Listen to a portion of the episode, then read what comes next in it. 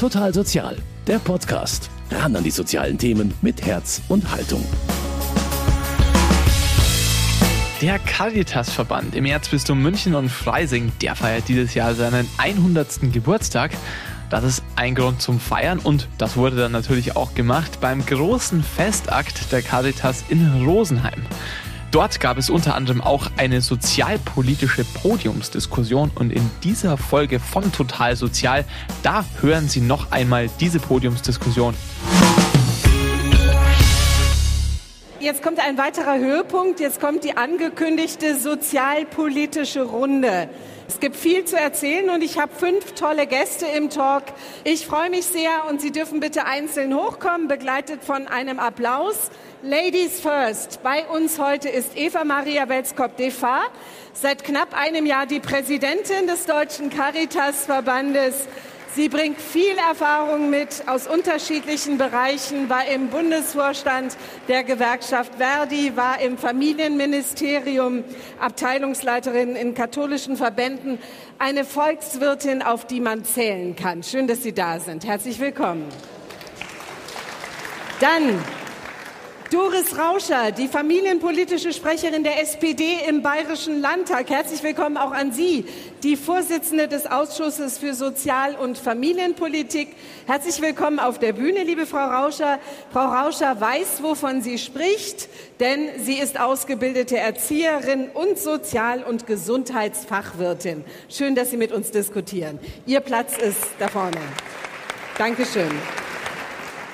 Klaus Holleczek, unser bayerischer Gesundheits- und Pflegeminister, ist heute bei uns. Ein Macher, der wirklich ganz nah an den Menschen dran ist, liegt vermutlich auch daran, dass er lange in der Kommunalpolitik tätig war, viele, viele Jahre als Bürgermeister von Bad Wörishofen. Herzlich willkommen, lieber Herr Holleczek. Ganz wichtiger Mann auf dem Panel ist Josef Mederer, der Präsident des Bezirkstags von Oberbayern. Ganz wichtiger Partner. Der Bezirkstag finanziert ja die Einrichtungen für Menschen mit Behinderungen und psychischen Problemen, zum Beispiel die Eingliederungspolitik. Das wird ein großes Thema sein, die Eingliederungshilfe. Josef Mederer gilt außerdem als das soziale Gewissen der CSU. Ein Stuhl ist noch frei. Herzlich willkommen in dieser Runde wieder an Caritas Direktor Professor Hermann Solfrank. Super, dann sind wir komplett. Herr Holitschek, darf ich Sie fragen als allererstes, so Ihre persönliche Beziehung, der Erstkontakt zur Caritas, wie war der? Was fällt Ihnen da spontan ein? Sehr positiv. Äh, in meiner Zeit als Bürgermeister von Bad Wörishofen haben wir damals ein Projekt initiiert aus einer Bürgerbeteiligung heraus, ein helfendes Haus. Und zwar eine Kleiderkammer praktisch, wo äh, Kleider zur Verfügung gestellt wurden für sozial schwächere Menschen und eine Tafel. Und da war die Caritas so mein erster Ansprechpartner in diesen Projekten. Und ich habe das als sehr positiv damals wahrgenommen. Und das wirkt nach. Herr Mederer, wie war das bei Ihnen? Erinnern Sie sich auch an die erste Begegnung mit der Caritas, die erste Berührung? Sehr stark sogar aus dem Landkreis Dachau kommend, war ich ja als junger Mensch beim Roten Kreuz und damit haben wir mit der Caritas große Schnittmengen gehabt. Und dann waren ganz tolle Leute in Dachau tätig und da war als 16-Jähriger der erste Kontakt bei mir. Mhm. Frau Rauscher, was ist Ihnen besonders nah und nachgegangen an Begegnungen mit der Caritas? Kleine Warm-up-Runde hier. Ähm, sehr nachhaltig. Frau Heller, Sie haben eingangs äh, schon gesagt, dass meine erste Ausbildung die Ausbildung zur Erzieherin war in der Hildensberger Straße in München. Caritas Fachakademie ähm, hat mich mit Sicherheit sehr geprägt und mittlerweile habe ich natürlich dienstlich sehr viele Kontakte zur Caritas, ein äh, hochgeschätzte Fachkompetenz und äh, menschlich immer sehr offen, politisch sehr hart, das schätze ich sehr. Und ganz privat hatte ich ähm, mit dem ambulanten Pflegedienst in meiner, bei meiner Caritas im Landkreis Ebersberg Kontakt mit besten Erfahrungen. Mhm. Würden Sie sich äh, dem Satz anschließen, ein Ausrufezeichen dahinter setzen, ohne Caritas keine Sozialpolitik in Bayern? Ja, absolut.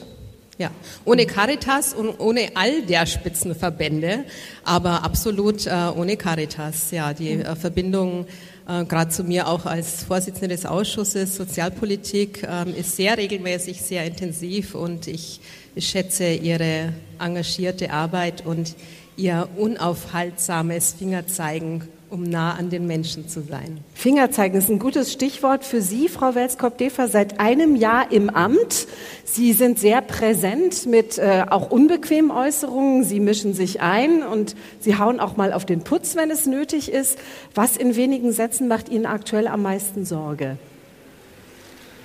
Also erstens ist mir gar nicht so aufgefallen, dass ich auf den Putz haue, aber da sieht man mal, wie die Fremd- und Selbstwahrnehmung auseinandergehen kann. Ähm, ist ja gut, wenn, wenn Sie das, das war so auch sagen. als Kompliment gemeint. ja, habe ich schon so verstanden.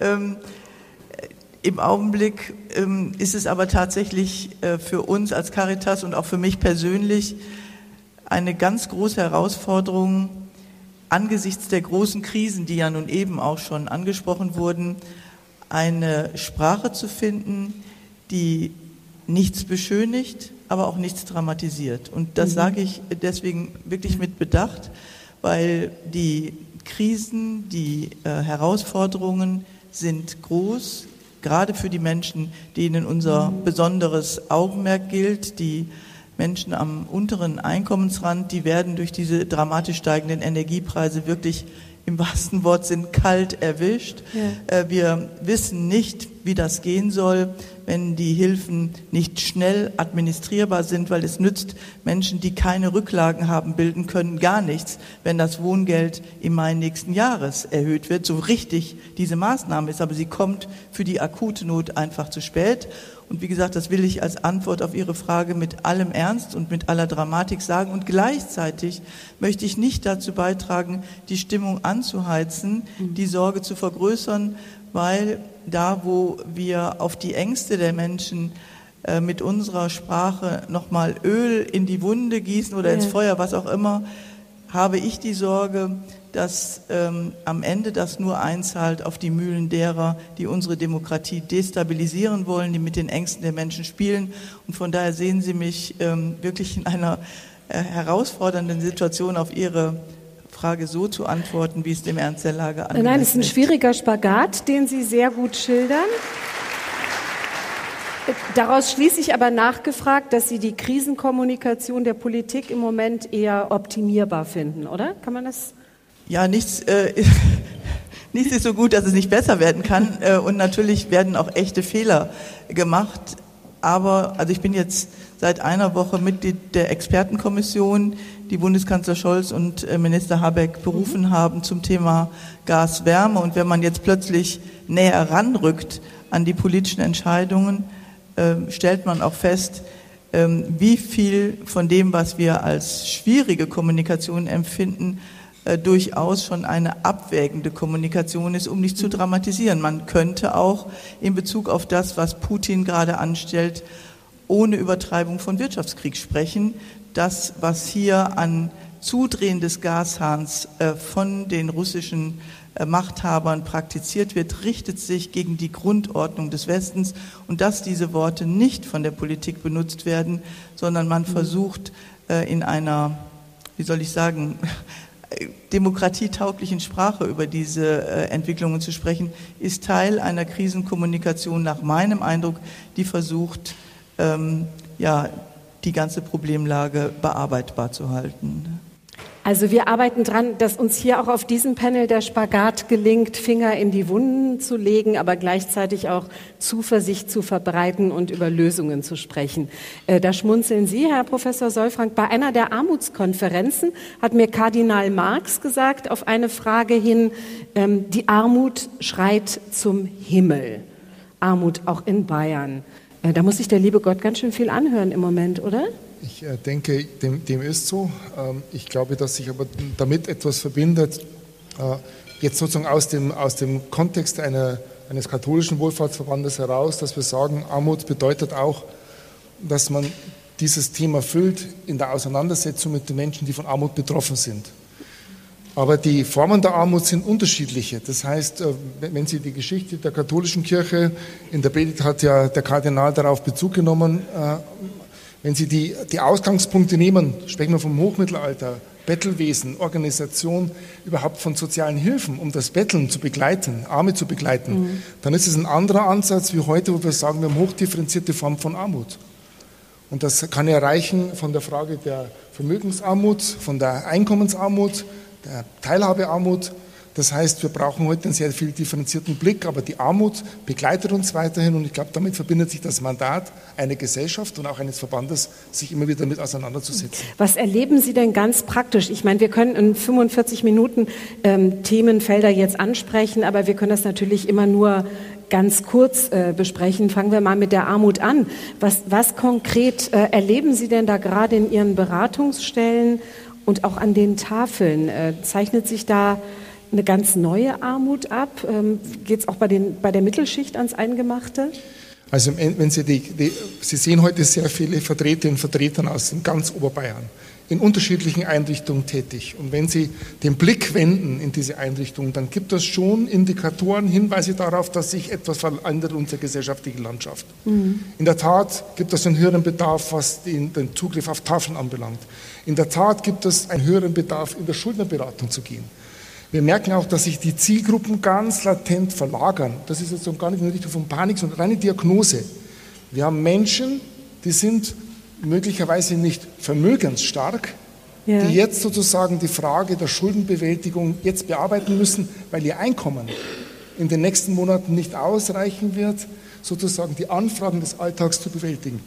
Und da bekommen wir eine ganze Reihe von Rückmeldungen aus der Region in unseren Caritas-Zentren, in unseren Einrichtungen. Mhm. Also von daher, da gibt es schon, äh, das ist sozusagen keine Imagination, dass sich etwas ändert. Und ich glaube, wir müssen allerdings auch, ich habe es vorher schon gesagt, wenn wir mit Krisen umgehen, wir müssen sehr differenziert damit umgehen, mit kühlem und klugem Verstand damit umgehen, aber wir müssen auch damit umgehen. Also wir können sozusagen das nicht individualisieren. Also wer mhm. diese Thematik vor allem für Einkommensschwächere oder die sogenannte untere Mittelschicht, wobei das kein leichter Begriff ist. Wenn man die in den Blick nimmt, müssen wir in den nächsten Wochen, Monaten zeitnah operieren. Alle Reaktion im Sommer hilft uns für diese nächsten Monate eher weniger. Mhm. Sie sagen kühlen Kopfes und gleichzeitig heißen Herzens. Ich frage noch mal bei Ihnen nach, Frau Welskop-Defer. Sie sind jetzt in der Expertenkommission. Wir erleben gerade das ein Entlastungspaket, das andere jagt. Ähm, trotzdem, die, die, Ängste der Menschen werden gefühlt nicht kleiner. Wo, wo sind denn die größten Löcher in den, in den jetzigen sozialen Rettungsschirmen? Ja, also tatsächlich äh, haben Entlastungspakete, haben die Maßnahmen, die jetzt gefordert sind, zwei Herausforderungen mindestens zu bestehen. Sie müssen einerseits äh, in der Komplexität des Systems wirksam sein und sie müssen zugleich verständlich sein. Und äh, die, diese Spannung auszuhalten ist, äh, wenn man sieht, wie gerade der Energiemarkt äh, schon jetzt durch erhebliche Komplexitäten in der Regulierung geprägt ist, außerordentlich schwierig. Mhm. Ich will es am Beispiel unserer eigenen Einrichtungen mal deutlich machen. Ähm, die fallen ja typischerweise durch alle Raster. Man äh, schaut, wenn man über Wirtschaft spricht, auf die produzierende Wirtschaft, man schaut zum Glück auf die Bäckereien, man schaut auf die kleinen Handwerker, aber dass natürlich eine, ein Altenheim, eine Einrichtung für Menschen mit Behinderung auch geheizt werden muss und dass dass bei einer gemeinnützigen Einrichtung, wenn dann plötzlich die Rechnung sich verdreifacht, die Abschlagszahlung zu erheblichen Liquiditätsproblemen kommt, wenn die Verträge, die Refinanzierungsverträge noch nicht neu verhandelt sind. Das wird typischerweise nicht gesehen. Und gleichzeitig, wenn man jetzt nur, sage ich mal, eine Lösung gefunden hätte für die gemeinnützigen Einrichtungen, wäre das Problem trotzdem noch nicht gelöst, weil in den komplexen Versorgungsketten ist unser Altenheim darauf angewiesen, dass die Wäscherei, die typischerweise die Wäsche wäscht, auch nicht insolvent geht. Würde die Wäscherei nicht von einem Hilfspaket erwischt, dann müsste sich unser Geschäftsführer des Altenheims seine alte Waschmaschine aus dem Keller holen, was einerseits die Arbeitsabläufe völlig durcheinander wirbelt, aber klimapolitisch auch eine Katastrophe wäre, weil natürlich die alte Waschmaschine im Keller längst nicht so effizient wäscht wie die große Darf Maschine ich der den Wäscherei. Punkt gleich aufgreifen und zu Ihnen spielen, Herr Holitschek. Wie ist das in Alten- und Pflegeheimen beispielsweise? Wenn jetzt da die Energiekosten, da klingeln ja auch die Alarmglocken, wenn die jetzt möglicherweise umgelegt werden auf die Menschen, die da wohnen, dann ähm, kann das ja bis zu 1000 Euro im Monat ausmachen. Wie gehen Sie damit um? Das darf eben letztendlich nicht passieren. Wir müssen aufpassen, dass wir jetzt relativ schnell und deswegen werbe ich auch dafür, dass wir es tun. Ich bin ein großer Freund von Kommissionen, Frau Präsidentin, nicht äh, verkennen. aber äh, jede Krise hat gezeigt, äh, Arbeitsgruppen und Kommissionen sind wichtig, aber noch wichtiger ist, die Dinge auf die Schiene zu bringen. Und gerade in diesen sozialen Einrichtungen, Krankenhäuser, Pflegeheime, ambulante Pflegedienste, muss jetzt etwas passieren, sonst zerstören wir Infrastruktur, die wir dringend brauchen und die wir nie wieder kriegen übrigens. Und ich möchte nicht, dass wir einen kalten Strukturwandel kriegen in einem Flächenstaat wie Bayern, weil es nicht äh, zu Maßnahmen kommt. Und äh, dass wir die Dinge umlegen in den Pflegeheimen, das hat schon was damit zu tun, wo wir die Würde des Menschen dann auch ansiedeln. Ich möchte nicht, dass immer mehr Menschen, äh, die ein Leben lang gearbeitet haben, zum Schluss in der Sozialhilfe landen, weil sie sich die Dinge nicht mehr leisten können. Deswegen bräuchten wir übrigens auch eine große Pflegereform. Wir müssen die Dinge jetzt wirklich angehen, dürfen sie nicht mehr verschieben. Die Pandemie ist die eine Herausforderung, die müssen wir noch weiter bewältigen. Aber daneben haben wir gerade im Gesundheitswesen Riesenthemen vor uns. Krankenhausfinanzierung, GKV, 17 Milliarden unterfinanziert. Pflegeversicherung, notdürftig gestopft mit einer, Million, äh, mit einer Milliarde Darlehen.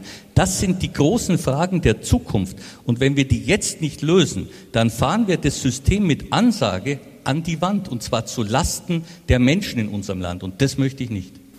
Frau Rauscher, Sie sind jetzt als SPD in der glücklichen, aber gleichzeitig auch schwierigen Situation, dass Sie an der Macht sind in Berlin. Sie können das jetzt eigentlich alles wuppen. Ist das ein Glücksfall? Ich sitze jetzt zunächst mal im Bayerischen Landtag ja. und richte natürlich den Blick äh, darauf, was Bayern äh, ja. tun kann.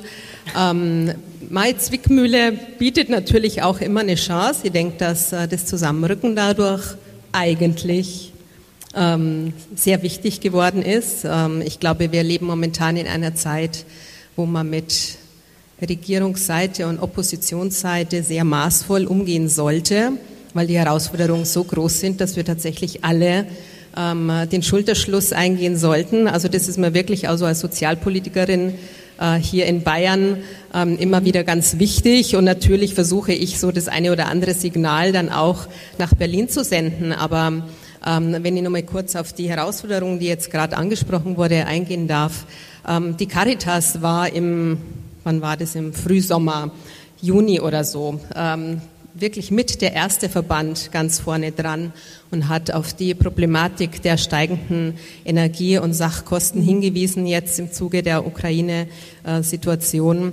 Und ich habe dann äh, auch mit Unterstützung meines Ausschusses noch vor der Sommerpause ein Fachgespräch einberufen, um genau diese Thematik zu thematisieren und auch politisch, dafür sind wir auch da, zu positionieren, ähm, weil die, ähm, ähm, die Aussagen sehr klar waren, äh, mit wie viel Kosten man zu rechnen hat, beziehungsweise eben zum Beispiel, nur ein, zwei kleine Beispiele, Fahrdienste für Menschen mit Behinderung in ihre Werkstätten ein großes Fragezeichen dahinter gesetzt werden muss, weil eben die Energiekosten äh, so angestiegen sind, ja, äh, oder der ambulante Pflegedienst, ja. Also wenn sich Touren so gar nicht mehr rechnen, so gar nicht mehr finanzieren lassen, ähm, es sind jetzt nur zwei kleine Beispiele. Jetzt kann man sich mal die Auswirkungen im Großen vorstellen. Und mein absolut wichtigstes politisches Ziel im Moment ist, dass wir auch in Bayern die soziale Infrastruktur so erhalten können, wie wir sie kennen, dass wir nicht rückbauen müssen.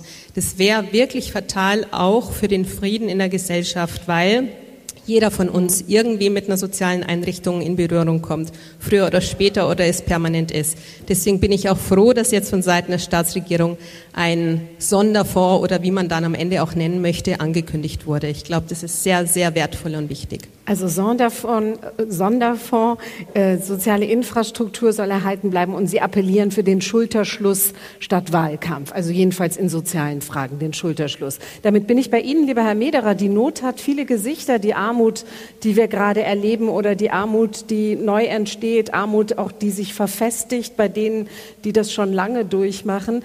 Ähm, was ist Ihre Sorge? Sie sind ja als Bezirkstag zuständig für viele soziale Projekte, für diese Infrastruktur, von der Frau Rauscher spricht. Haben Sie die Sorge, dass nicht genug Geld da ist, um das so am Laufen zu halten? Ja, ich bin natürlich schon äh, sorgenvoll, wenn man in die Zukunft blickt. Denn äh, Bezirk ist ja überörtlicher Sozialhilfeträger. und damit zuständig für Menschen mit geistig-seelisch-körperlicher Behinderung, Eingliederungshilfe mhm. im stationären, im ambulanten Bereich, in der Hilfe zur Pflege im ambulanten und stationären Bereich. Und wenn ich mir nur die demografische Entwicklung anschaue, wir haben immer mehr Menschen, die Hilfe vom Bezirk Oberbayern brauchen.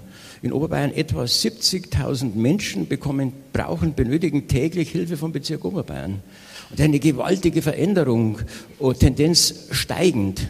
Und deshalb dann zusätzlich noch die Herausforderungen, äh, jetzt äh, Kostensteigerungen, was wir schon alles gehört haben. Und äh, haben wir auch die Aufgabe, die Finanzierung sicherzustellen. Und das sind wir in einem Spagat. Zum einen ist meine hohe Verantwortung, das sage ich immer wieder, wir müssen unsere Verbände so ausstatten, dass sie auskömmliche Entgelte haben. Und wenn jetzt schnell ein Ausreißer kommt, äh, viele Energiekostensteigerungen sind noch nicht kassenwirksam, die werden aber bald kassenwirksam werden. Und dann müssen, und ich habe das auch schon signalisiert, in Augenhöhe Verhandlungen gemacht werden, äh, dass wir Entgeltverhandlungen machen, die dann das abfedern, denn es ist ja nicht nur die Energie, es sind ja auch die Erhöhungen in den Sachkostenbereich. Inflation, das ja es sind Baukosten. Eine, eine Folge ja, und davon. So ja. Und deshalb muss man schauen, wo Nachjustierungen notwendig sind, muss das geschehen. Ich muss schauen, dass ich bei den Umlagezahlenden, sind auch heute Bürgermeister Landräte da, dass wir sagen können, das Geld ist notwendig, weil die Menschen, die brauchen die Hilfe. Ich schaue sorgenvoll in die Zukunft, aber ich habe auch ein Quäntchen Optimismus dabei. Denn vielleicht haben wir auch die Chance, manche Dinge ein bisschen nachzudenken, vielleicht sogar verändern zu können und ein bisschen ja, effizienter noch zu werden. Schön, dass Sie Optimismus äh, ausstrahlen, das ist wichtig. Thema Armut könnte man noch stundenlang diskutieren, aber äh, fokussieren wir uns jetzt mal kurz vielleicht auf eine wichtige ähm, soziale Frage, die ja auch Armutsrisiko sein kann und oft ist. Das ist das Wohnen, die Situation des Wohnens, Herr Solfrank. Eigentlich die soziale Frage für viele Menschen. Äh, das Problem scheint schier unlösbar und wir, werden, wir würden jetzt einen Preis gewinnen, wenn wir heute hier die Lösung gemeinsam entwickeln würden. Aber vielleicht haben Sie ja ein paar Gedankenanstöße für das schier unlösbar erscheinende. Also ich wäre erstmal dankbar, wenn das Retardieren der Anzahl von Sozialwohnungen Ende fände. Mhm. Wir erleben momentan ja keinen Ausbau von Sozialwohnungen, sondern wir erleben an vielen Regionen eine Stagnation und teilweise einen Rückbau. Ich glaube, alle 19 Minuten fliegt eine Sozialwohnung raus das aus der Förderung. Das ist insgesamt oder? ein ja. großes Problem und steht im diametralen Gegensatz zur landespolitischen Perspektive, die man bewusst gesetzt, mhm. gesetzt hat, sozialen Wohnungsbau zu befördern. Es ist wirklich makaber, dass äh, Wohnen zu einer sekundären sozialen Frage wird.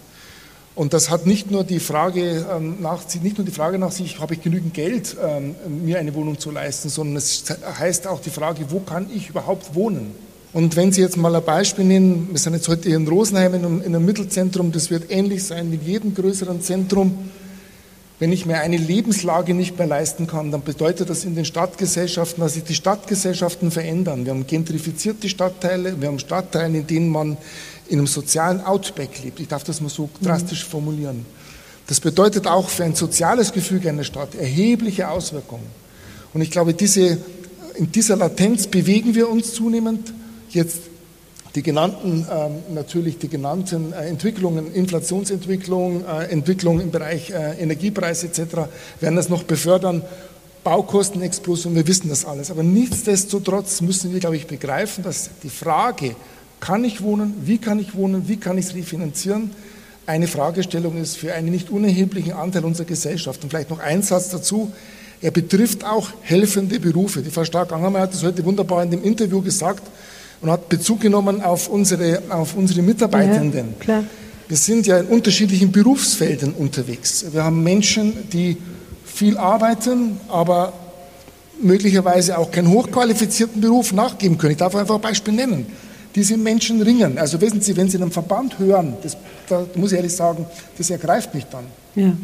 Wenn eine Mitarbeiterin einer Einrichtung aufhört, weil sie sagt, ich arbeite nur noch mehr für mein Benzin, damit ich den geteilten Dienst realisieren kann, dann stimmt was nicht mehr. Und ich glaube, das ist etwas, das muss man einfach äh, betonen, dass also die Frage, kann ich mir Wohnen leisten, kann ich mit umgehen, einfach eine Schlüsselfrage ist und die ist so elementar, weil sie einfach eine Grundversorgung meiner Existenz ja. darstellt. Also Sie merken, ich gehe da jetzt ein bisschen emotional in dem Thema rein. Das ist auch gut so. Das ist das unmittelbare ja. Erleben. Wenn ich tagtäglich erlebe, wie ich lebe und was ich mir leisten kann, hat das Einfluss auf die Art und Weise, wie ich mich wahrnehme und andere.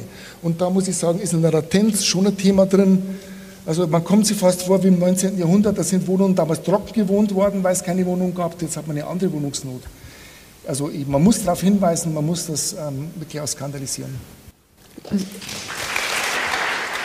Ein Thema, das äh, in der Tat nahe geht und Herr Holleczek, dass auch ähm, natürlich die Personalnot, die Fachkräfte, den Fachkräftemangel äh, eskaliert. Ne? Das, damit ist der Ball dann auch wieder bei Ihnen. Also viele Leute fehlen jetzt gar nicht nur Fachkräfte, sondern der Hausmeister, die Physiotherapeutin und so weiter, weil die sich am Arbeitsort nicht äh, leisten können, wohnen zu können. Und weil jetzt noch dazu eben das Benzin so teuer ist. Was, ich meine, Sie sind die Partei mit dem S im Namen, nicht nur dem C, sondern auch dem S. Äh, wie sehen da Ihre Lösungsvorschläge oder Ideen aus? Also Wohnen ist tatsächlich eine zentrale Frage geworden. Das sehe ich ganz genau so. Und ich glaube, der Freistaat äh, hat ja viele Programme auf den Weg gebracht, um Wohnungsbau zu fördern, um zu unterstützen und zu helfen. Die Kollegin Schaaf ist ja mit da. Christian Bernreiter, unser neuer Wohnungsbauminister, ist da gut unterwegs. Wir haben vor kurzem eine Bundesratsinitiative eingebracht, dass wir Förderungen wollten eigentlich für Wohnungen für Pflegekräfte. Ist leider nicht zum Zug gekommen. Weil ich glaube, dass das genau die entscheidenden Punkte auch sind. Äh, wenn Sie zum Beispiel unterwegs sind in München, auf Intensivstationen und dort mit Pflegekräften reden, dann sagen ihnen die, na ja, so schlecht ist das Gehalt gar nicht in dem Moment, aber ich muss ja eine Wohnung finanzieren. Die Miete frisst es auf. Und hohe ja. Lebenshaltungskosten. Und das ist genau der Punkt. Wir brauchen, glaube ich, da mittel- und langfristig auch Gesamtpakete. Das geht auch weiter in die Frage der Kinderbetreuungen rein und all dieser Themen, äh, die ja das das Umfeld der Familie auch prägen und der Einzelperson, so dass ich äh, denke, dass diese Frage tatsächlich eine ganz entscheidende ist. Wir dürfen aber auch eins nicht vergessen. Ich war zwölf Jahre Bürgermeister. Man muss auch immer die Realitäten auch ein Stück weit sehen. Müssen Sie Flächenverbrauch auf der einen Seite verhindern, auf der anderen Seite zu bauen. Mhm. Auf der einen Seite Grundstücke überhaupt zu bekommen von jemand, damit ich bauen kann. Äh, da ist schon auch ein Spannungsfeld, das nicht so äh, trivial ist in der Realität draußen, um diese ganzen Dinge auch wirklich äh, dann entscheidend nach Aber vorne zu bringen. Wir haben ja kein Erkenntnisproblem, auch sondern nur ein Umsetzungsproblem. Das haben wir in vielen Bereichen leider, äh, dass wir äh, von der Erkenntnis wissen, wie es funktioniert, aber ja nicht alleiniger Maßstab sind. Also ich glaube schon, die Politik hat eine entscheidende Funktion, aber die Politik ist nicht allein Eigentümer von Grundstücken, sondern wir reden ja da über viele Dinge, die ineinander spielen. Und deswegen müssen wir einfach diese Themen gemeinsam nach vorne bringen, und zwar Hand in Hand. Da ist jeder an seiner Stelle gefragt, der Bund, die Länder, die Kommunen, um tatsächlich da eine Gerechtigkeit auch zu schaffen, die wir in dem Umfeld brauchen. Ihre Bundesbauministerin, unsere Bundesbauministerin von der SPD hat ja auch äh, ganz viele neue Sozialwohnungen versprochen, Frau Rauscher. Haben Sie den Eindruck, da liegt man im Plan? Naja, äh, das wird sich noch zeigen. Das Problem ist tatsächlich äh, das Umsetzungsproblem, denn auch in Bayern sind ja die gesteckten Ziele nicht umgesetzt worden die, also die Ziele, die man 2018 gesteckt hat. Ähm, mittlerweile ist die Situation also unendlich dramatisch geworden. Äh, Sie haben es gerade alle schon skizziert. Ich hoffe, dass die, äh, die gesteckten Danke. Ziele auf Bundesebene umgesetzt werden. Aber weil der Kollege Holleczek äh, jetzt gerade auch die Bundesebene angesprochen hat, also ich finde, es bringt da auch wirklich nichts, ähm, mit dem Finger immer auf die anderen politischen Ebenen zu zeigen. Ähm, denn auch also die Frage, die ich mir zum Beispiel stelle, wieso wurden in Bayern ähm, die äh, Wohnungsbaufördergelder im aktuellen Haushalt ähm, zurückgefahren? Also das sind, denke ich, einfach auch nicht die richtigen Signale. Und deswegen, ja. wie Sie auch sagten, es müssen, der Bund steckt sich Ziele, das Land muss sich Ziele stecken, aber dann eben auch entsprechend investieren. Zum Beispiel auch äh, frei äh, liegende Grundstücke, Grundsteuer C zum Beispiel zu besteuern oder auch staatliche Grundstücke, auch kirchliche eventuell nicht gewinnmaximiert zu verkaufen, sondern einfach zu schauen, was ist das Ziel günstiger Wohnungsbau und da müssen wir alle gemeinsam hin. Ich glaube, da Absolut. besteht schon eine große Chance drin. Absolut. Wir wollen ja auch ja. nicht, das habe ich eingangs gesagt, wir wollen jetzt hier nicht Schwarzer Peter spielen. Äh, wir wollen auch keinen Wahlkampf machen, so, nee, ganz klar, sondern lassen Sie uns lieber fünf gewinnt spielen. Ja? Also neues Spiel erfinden, dass wir wirklich lösungsorientiert nach ich vorne hätte schon, die zwei Vorschläge hätte ich schon. Nicht mehr gewinnmaximiert verkaufen, sondern eher mit Blick auf bezahlbarer Wohnungsbau. Mhm. Auch da ist noch viel zu tun. Absolut. Herr Mederer, wie groß ist Ihre Sorge? Der Herr Solfrank sprach eben von Outbacks äh, in Bayern. Wie groß ist Ihre Sorge, dass Oberbayern irgendwann, speziell eben das reiche München und Umgebung, irgendwann wirklich nur noch so ein Biotop der Reichen ist? Der, Im Grundgesetz und in der Bayerischen Verfassung steht drin, dass jeder Anspruch auf angemessenen Wohnraum hat. Äh, dass das so nicht umgesetzt ist, können wir ja leider, müssen wir feststellen. Deshalb ist jeder gefordert, hier sich einzubringen, dort, wo er Verantwortung trägt. Ich war 18 Jahre Bürgermeister, wir haben in unserer Gemeinde über 50 Wohnungen selber gebaut. Auch weil wir wussten, es macht nicht mhm. rundherum die anderen, das müssen wir selber machen, auch nicht gewinnmaximierend, sozialverträglich. Auch als Bezirk Oberbayern haben wir eine Baugesellschaft. Wir geben viel Geld aus in Wohnungen, die dann für unsere Mitarbeitenden und im Sozialbereich äh, überlassen werden können, damit wir genau Antworten finden.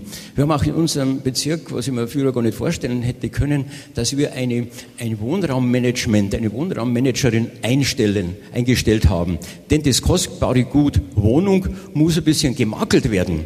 Es gibt in der Tat Wohnungen, wo man sagt, ja, äh, können wir es vermieten oder herrichten nochmal, das kostbare Gut muss so vermarktet werden und vor allem auch sensibilisiert werden, dass Gemeinden, Landkreise, Bezirk sowieso hier auch alle und der Staat schaut, es muss alles getan werden, um Wohnraum zu schaffen, zu bekommen, zu günstigen Bedingungen. Mhm. Denn äh, im Ballungsraum München äh, bezahlbare Wohnungen zu bekommen, ist ein Glücksfall.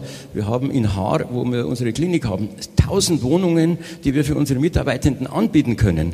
Hätten wir die nicht, hätten wir ein riesen Personalproblem. Also muss auch selber jeder was tun. Wir tun es und bieten es auch im, Sozial, im sozialpsychiatrischen Bereich auch Menschen mit psychischen Erkrankungen an, dass sie unsere Kliniken nicht verstopfen. Die kommen raus, wenn sie geheilt sind, aber sie brauchen eine Wohnung und finden keine. Da bleiben sie in der Klinik. Spirale, die geht nicht auf. Wir finden Antworten, müssen wir gemeinsam schauen, jeder für sich in seiner Verantwortung und nur so können wir eine gewisse Entspannung erzeugen. Es ist ja so ein Rattenschwanz von Problemen, die ineinander übergehen. Ne? Zur Armut gehört die Wohnungsnot, das ist eine große soziale Frage. Und die Wohnungsnot verstärkt, wie ich eben gesagt habe, das Problem Fachkräftemangel, überhaupt das Problem der Personalnot. Ähm, nun wird immer wieder appelliert, Herr Holleczek und Frau Rauschers, frage ich Sie beide, vielleicht finde ich Sie ja da mal im Schulterschluss, dass man doch bitte die Menschen, die als Geflüchtete zu uns kommen, möglichst schnell in Ausbildung und in Arbeit bringt. Aber das funktioniert leider auch nicht so, wie wir das in Sonntagspredigten hören. Ähm, wie kann man das beschleunigen? Wie kriegen wir das auf die Schiene? Frau Rauscher, Ladies first, hat Herr Holleczek gerade signalisiert. Ich bin da in der Tiefe jetzt nicht Expertin, aber es äh, wird ja äh, das Zuwanderungsgesetz modernisiert. Ähm, also da kann man sich schon mal erhoffen, dass äh, es leichter wird, ähm, auch Arbeit äh, zu finden. Dann haben wir ja im Bereich Asyl oft auch zum Thema Spurwechsel diskutiert, dass also äh, geflüchtete Menschen, die hier bei uns gut integriert sind, eben auch leichter in Lohn und Brot bleiben können, denn oftmals hatten die ja auch schon Berufe und mussten dann doch wieder gehen. Also dass man da einfach nochmal viel passgenauer schaut ähm, wo kann man denn auch ähm, ein, ein Verbleiben äh, weiterhin ermöglichen.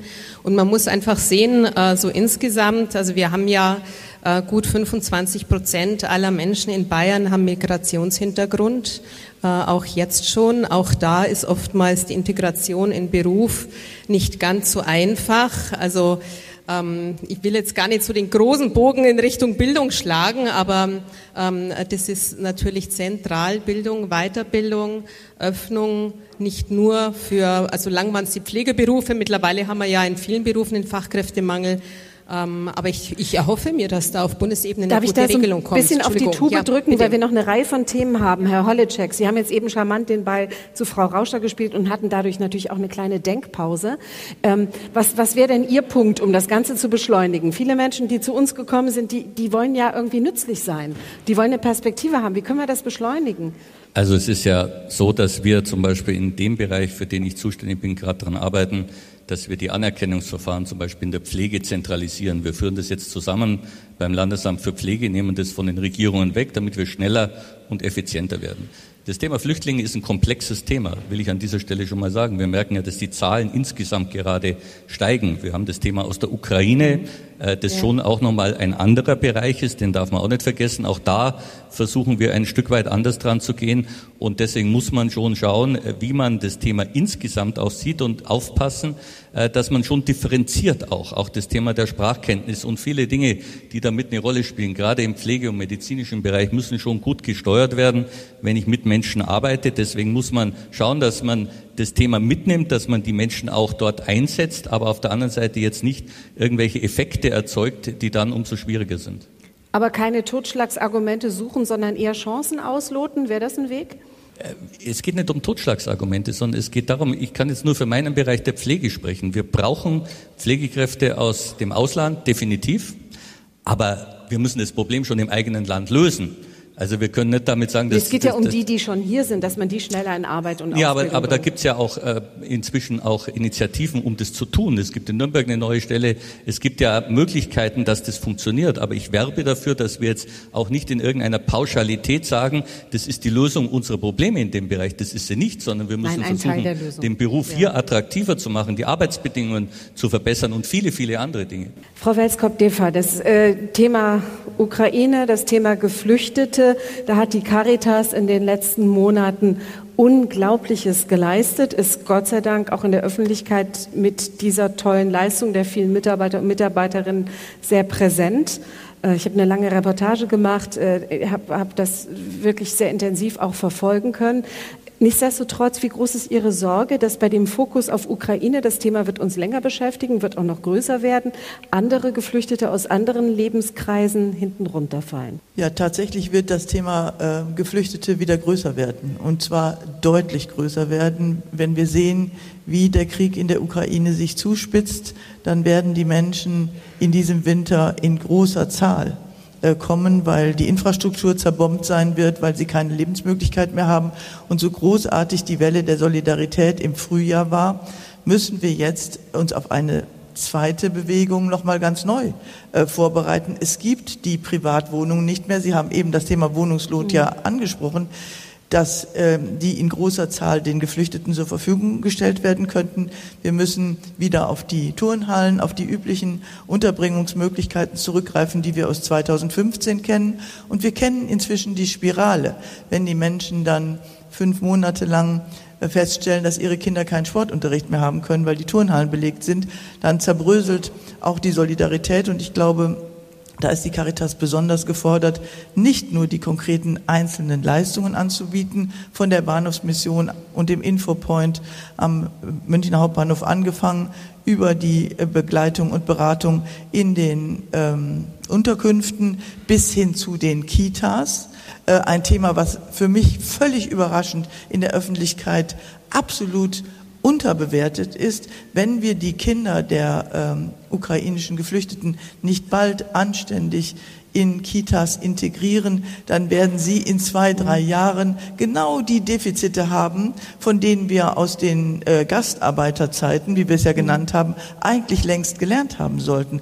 Wir streuen uns wieder ähm, Sand in die Augen und denken, dass jede ukrainische Familie in einem halben Jahr wohl wieder zurückgehen wird. Wohin soll sie denn zurückgehen, mhm. wenn das Land vollständig zerstört ist? Und da auf allen Ebenen, auch bei unseren eigenen Mitarbeitenden, dafür zu werben, dass man hier neue Lösungen finden muss, die ähm, dass wir die Last verteilen müssten und dass am Ende die ukrainischen Geflüchteten und die Geflüchteten aus Syrien, aus Afghanistan gemeinsam in den Blick zu nehmen mhm. sind. Und dann ist für einen Geflüchteten aus Syrien, den wir in den Arbeitsmarkt integrieren wollen, ähm, etwas anderes ähm, als Unterstützung notwendig als für die Frau aus der Ukraine, wo wir, glaube ich, ziemlich klar sagen können, wenn wir hier die Kinderbetreuungsfrage geregelt hätten, wäre die Integration dieser Frau in den Arbeitsmarkt ziemlich schnell möglich, aber wir haben sie nicht geregelt und deswegen wundern wir uns jetzt im Augenblick alle, dass trotz der guten Ausbildungssituation, mit der die ukrainischen Frauen hierher kommen, die Arbeitsmarktintegration de facto noch sehr ungenügend gelingt. Also lange Rede, kurzer Sinn. Die Herausforderungen sind groß. Sie müssen gemeinsam angepackt werden. Wohnen, Kitas, Bildungsangebote, das alles gehört zusammen. Und es ist natürlich nicht automatisch so, dass da, wo der Arbeitsplatz für einen flüchtenden Menschen leicht zu finden wäre, auch der Kita-Platz oder die Wohnung leicht zu finden ist. Und das Gegenteil ist häufig der Fall, so dass wir improvisieren müssen. Und ich werbe dafür, dass wir als Caritas überall da, wo wir im unmittelbaren Miteinander mit den Menschen im Gespräch sind, die Solidarbereitschaft nochmal stärken, auch rechtzeitig stärken, damit dann, wenn die Not am größten ist, nicht plötzlich auch die Verzweiflung und die äh, Entsolidarisierung am größten wäre. Danke für dieses Statement. Ich könnte an jeder Stelle noch mal nachfragen. Sehen Sie es mir bitte nach, dass wir nur noch ungefähr zehn Minuten haben. Deshalb äh, muss ich noch äh, muss ich ein bisschen springen von Thema zu Thema und würde gerne noch bei Ihnen, lieber Herr Medra, adressieren. Sie sind ja auch als Bezirk zuständig für die Einrichtungen von Menschen mit psychischen Störungen. Äh, Kinder- und Jugendpsychiatrien sind im Moment total am Limit. Ich sehe es in der Heckscher Klinik in München ganz konkret. Ähm, da sind viele Menschen, die die einfach Zukunftsängste haben haben, verstärkt jetzt nochmal durch das, was äh, seit dem 24. Februar auf uns zugerollt ist. Was, was brauchen Sie an Unterstützung, damit die Folgen von all dem abgefedert werden können? Wir sind für die psychische Gesundheit zuständig. Wir haben im Erwachsenenbereich schon längere Zeit die Antworten gefunden, dass wir weg von den großen stationären Einrichtungen in die Fläche rausgehen. In jedem Landkreis haben wir Anlaufstellen mit äh, Ambulanzen, mit Tagkliniken. Äh, wo Engpässe sind, ist der niedergelassene Bereich. Und in der Kinder-Jugendpsychiatrie, äh, deutliche Ansage, dank unseres Ministers Klaus Holleczek, haben wir Überlegungen vertieft, dass wir auch in der Kinder-Jugendpsychiatrie mehr in die Fläche gehen müssen, um Antworten zu bekommen, wohnortnah hier Anlaufstellen zu schaffen. Und in der Tat, wir stellen eine gewaltige Steigerung des Zulaufs der Bedarfe fest. Äh, Post-Corona und so weiter, brauchen wir alles nicht vertiefen, darstellen. In der Tat, wir haben hier Langzeitfolgen zu behandeln. Und da brauchen wir Lösungen und wir müssen mehr in die Fläche gehen. Die Heckscher Klinik ist randvoll. Aber wir sind auch dabei. In Rosenheim haben wir hier auch eine Einrichtung, äh, in Wolfratshausen wollen wir was machen, in Landsberg am Lech sind wir, wir haben, sind, sind schon gut aufgestellt, aber müssen noch ein bisschen besser werden. Und da arbeiten wir sehr gut mit dem Gesundheitsministerium zusammen, dass wir Antworten finden. Wir stehen Gewehr bei Fuß, sind ganz nah am Impuls der Notwendigkeit. Und das ist unsere große Herausforderung. Wir sind noch nicht am Ende, möchte ich deutlich sagen, aber auf einem guten Weg. Dankeschön. Bei Ihnen Herr Mederer, natürlich auch noch das ganz große Thema Inklusion, ein Thema, das die Caritas seit Jahrzehnten ähm, betreibt, vorantreibt, von klein auf praktisch bis zum Einstieg in den Beruf und so weiter und so fort. Was sind da aus Ihrer Sicht die zentralen Themen und Anliegen? Was ist Ihre Botschaft an die Caritas und an die Akteure in der Eingliederungshilfe? Die UN-Behindertenrechtskonvention ist ja ausschlaggebend gewesen, aber auch das Bundesteilhabegesetz hat das noch äh, vertieft weiterentwickelt. Ja, vom Grundsatz her, Inklusion bedeutet ja, niemand so weit kommen zu lassen, dass er ausgegrenzt ist, damit er wieder reingeholt wird. Nein, er muss ein wertvoller Teil der Gesellschaft bleiben, egal in welcher Zustand, Krankheit, Bild oder wie auch immer er ist. Und dazu braucht es Antworten. Und deshalb ist unser gemeinsamer Ansatz äh, weg von den großen Komplexeinrichtungen hin zur Regionalisierung, wohnortnahe Einrichtungen, Angebote zu schaffen im Landkreis äh, Daher haben wir ja, Franziskuswerk kann man ja nennen, ist er, äh, ist er da. Äh, da haben wir das Projekt ja gestartet, wissenschaftlich begleitet. Wie kann man eine große Komplexeinrichtung in langsamen Schritten äh, ja, kleiner machen und in die Region rausgehen. Aber man darf nicht den Fehler machen, zu glauben, viele Menschen, die über Jahre in einer Einrichtung sind, die wollen gleich raus. Die haben ihre Heimat gefunden, die haben Freunde gefunden, die wollen bleiben. Also Wunsch und Wahlrecht ist ja auch oberstes Gebot. Drum müssen wir sanft Angebote schaffen, raus, kleinere Einheit. In Sozialräume müssen wir denken. Dort, wo die Familien sind, wo Freunde sind, Angehörige sind, dort sollen Menschen gar nicht in eine große Einrichtung aufgenommen werden. Sie sollen dort, wo sie wohnen und Betreuung brauchen, auch die Betreuung bekommen. Das ist ein großer Schritt und zum Bundesteilhabegesetz waren wir alle zunächst angetan, begeistert. Äh, in ein paar Dingen äh, hat es nicht äh, erfüllt. Es ist ja in, in Berlin beschlossen worden, es soll alles weg von der Fürsorge hin zur Teilhabe, aber es dürfen keine neuen Kosten entstehen und es soll auch keine neuen Bedarfe damit äh, ja, abgerufen werden können. Äh, und Bürokratie auch nicht mehr. Alles nicht eingetreten. Ich sage, das ist ein, ein Bürokratiemonster, was hier beschlossen wurde. Äh, das, das spottet jeder Beschreibung, was wir hier Bürokratie machen müssen. Ich würde das Geld hundertmal lieber den betroffenen Menschen geben, als in Verwaltung zu investieren. Aber es muss eine Bürokratie aufgebaut werden. Also tut mir das Herz immer weh, weil ich auch pragmatisch veranlagt bin und da könnte man vieles anders machen. Das tut mir weh, dass man, wenn man mehr Ansprüche hat, wenn es berechtigt sind, sage ich ja, in Ordnung. Da, da ja. bin ich ja dabei, dass die Menschen Hilfe bekommen. Aber nochmal vom Grundsatz her, äh, ambulant vor stationär, alle diese Richtungen kennen wir ja regional, wohnortnah. Und das ist für mich die große Ansage. Super Botschaften, ambulant vor stationär, dezentral, wo es machbar ist, wo es möglich ist und Kampf gegen das Bürokratiemonster. Das nehme ich mit. Da haben Sie den meisten Applaus gerade gekriegt. Da haben Sie wahrscheinlich vielen aus der Seele gesprochen. Jetzt haben wir hier die Betriebstemperatur erreicht und sind leider schon fast am Ende. Äh, ich muss jetzt so in die Schlussrunde einläuten. Äh, Frau Welskop-Defer, die Caritas hat ja schon ganz viele Krisen gemeistert. Das macht uns zuversichtlich jetzt in einer Situation, in der es an vielen Stellen brennt.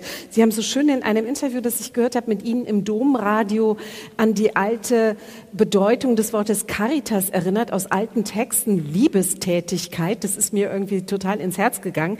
Das fand ich sehr, sehr schön. Was, was macht Sie zuversichtlich und was äh, wiederum wünschen Sie sich an Unterstützung hier von der Politik, die jetzt hier durch zwei kluge Menschen, äh, kluge, empathische Menschen repräsentiert wird? Also eine Schlussrunde finde ich ist was ganz Schreckliches. Man äh, plötzlich ja, sieht man, was man alles nicht gesagt ja. hat in dieser Stunde, die man hatte. Äh, lassen Sie mich äh, an einen Punkt ganz konkret anknüpfen äh, und das gleichzeitig zur Antwort auf Ihre Frage werden. Ich fand nämlich sehr wichtig, was Sie hier äh, zum Thema Kinder und Jugendliche in der Post-Corona oder in der ja. späten Corona-Situation gefragt haben. Wir müssen uns gewärtigen, dass wir eine Generation von Kindern und Jugendlichen jetzt haben, die sehr, sehr existenziell durch diese Corona-Jahre geprägt sind. Wissen Sie, ich habe in München drei kleine Enkel.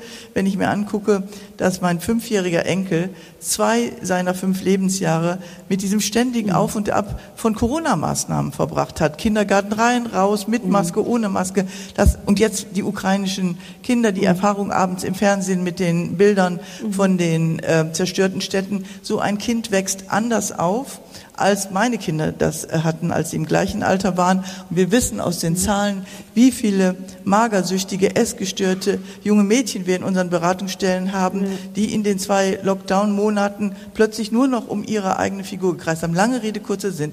Ich glaube, wenn wir nicht die Kraft haben, politisch wirklich zu unterscheiden zwischen dem, was existenziell notwendig ist und dem, was äh, nice to have wäre, dann laufen wir in eine wirkliche politische Dilemmasituation und zu dem, was aus meiner Sicht zu dem existenziell Notwendigen gehört, gehört ist zum Beispiel die U25 Suizidberatung der Caritas. Das ist etwas, wo wir als Peerberatung jungen Menschen zusprechen, dass sie die Kompetenz, die Kraft haben, ihren Altersgenossinnen zu helfen in einer suizidalen Krise. Und das ist am Ende etwas, was beiden hilft. Es hilft den jungen Menschen, die hier sich als Peers freiwillig und ehrenamtlich zur Verfügung stellen. Und es hilft den jungen, psychisch gefährdeten Menschen in einer wirklichen Lebenskrise. Und trotzdem findet die Politik nicht das Geld, um dieses Angebot nachhaltig zu finanzieren. Das ist für mich ein Beispiel, wie es nicht gehen darf. Danke. Danke für dieses eindringliche Beispiel. Wollen Sie da vielleicht direkt darauf reagieren, Herr Holecek? Ich weiß, das Thema treibt Sie sehr Wir werden um. da einen Weg finden. Super. Allein Allein dafür hat sich die Runde doch schon gelohnt, oder? Und auch sogar das Schlusswort. Wunderbar. Herr Solfrank, ich habe immer so den Eindruck, die Caritas ist so ein starker Verein, dass die Politik immer denkt, ach, die schaffen das schon, die sind so klasse, die sind krisengestellt und so weiter und so fort. Aber Sie haben doch trotzdem sicherlich noch irgendwas auf dem Wunschzettel, oder? Äh, wie viel Zeit haben Sie noch? Diesen Pitch jetzt Nein, in einer Minute. Ja, vielleicht, vielleicht am Ende äh, eher, eher etwas auf einer, auf einer grundsätzlichen Ebene. Ich glaube, was nicht passieren darf, und das haben ja jetzt hier die Teilnehmerinnen und Teilnehmer dieser Runde ja auch signalisiert, Äh, wir müssen achtsam sein, ähm, dass unser sozialstaatliches System weiterhin das bleibt, mhm. was es ist. Es ist eine wesentliche Stütze für wirtschaftliche Prosperität, auch für ökologische Nachhaltigkeit. Und die soziale Dimension ist nicht eine randständige politische Dimension, die man irgendwie mal behandeln kann, sondern es ist ein wesentliches Instrument, es ist konstitutiv für unsere Gesellschaft, für unseren Staat. Und dazu braucht es auch, und jetzt kommt ein bisschen der Verbandler durch, dazu braucht es auch gute freie Träger. Ich darf das mal formulieren, die im Verhältnis und im Auftrag und mit dem Staat das eine oder andere tun und das vielleicht auch in der kritischen Auseinandersetzung tun, so wie wir es heute ein bisschen hier akzentuiert haben. Und wenn das gewahr wird und wenn man das politisch transportiert, dass wir nicht anfangen, diese Themen gegeneinander auszuspielen, dann glaube ich, wären wir zumindest mal global gesehen auf dem richtigen Kurs. Sehr schön. Herzlichen Dank. Dankeschön. Herr Mederer, ich sage jetzt mal ganz plakativ, Bayern ohne Caritas wäre wie die Wiesen ohne Bier. Was wünschen Sie der Caritas zum Geburtstag? Das kann ich nur bestätigen. Ich bin ein gelernter Brauer. Darum weiß ich aber, darum weiß ich aber wie wichtig Bier ist. Also Caritas und Bezirk, wir sind da eine große Familie. Wenn ich heute geschaut habe, ein großes Familientreffen. Man kennt über die Jahre viele Menschen, die haben wir schätzen gelernt, arbeiten zusammen. Wir haben einen gemeinsamen Auftrag. Der gemeinsame Auftrag, der gemeinsame Auftrag Menschen zur Seite zu stehen, die sich selber nicht helfen können. Darum wünsche ich uns gemeinsam, gemeinsam eine gute Zukunft, dass wir gemeinsam, ich betone die Fachlichkeit, die beste Hilfe gemeinsam entwickeln und wir verhandeln in Augenhöhe dann, lieber Herr Solfrank, wenn es ums Finanzieren geht. Denn ich sage es ein bisschen suffisant, darf ja auch nicht verkehrt verstanden werden, die Caritas ist mir unheimlich lieb, aber auch teuer.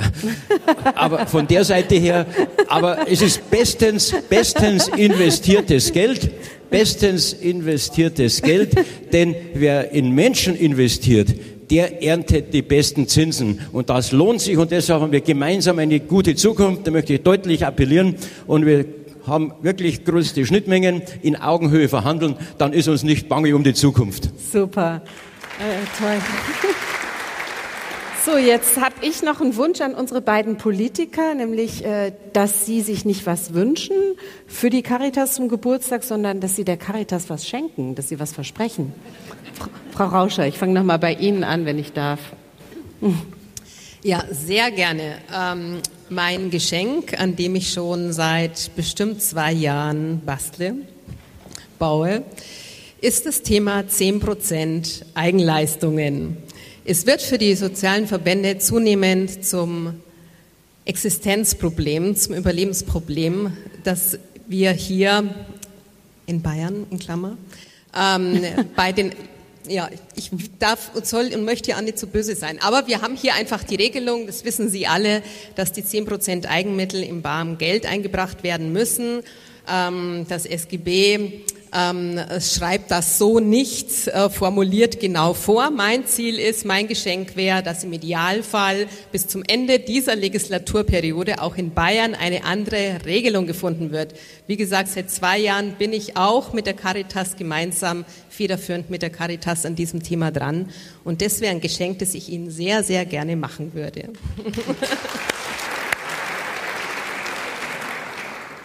Herr Holleczek, jetzt bin ich sehr gespannt. Ich ehrlich gesagt auch.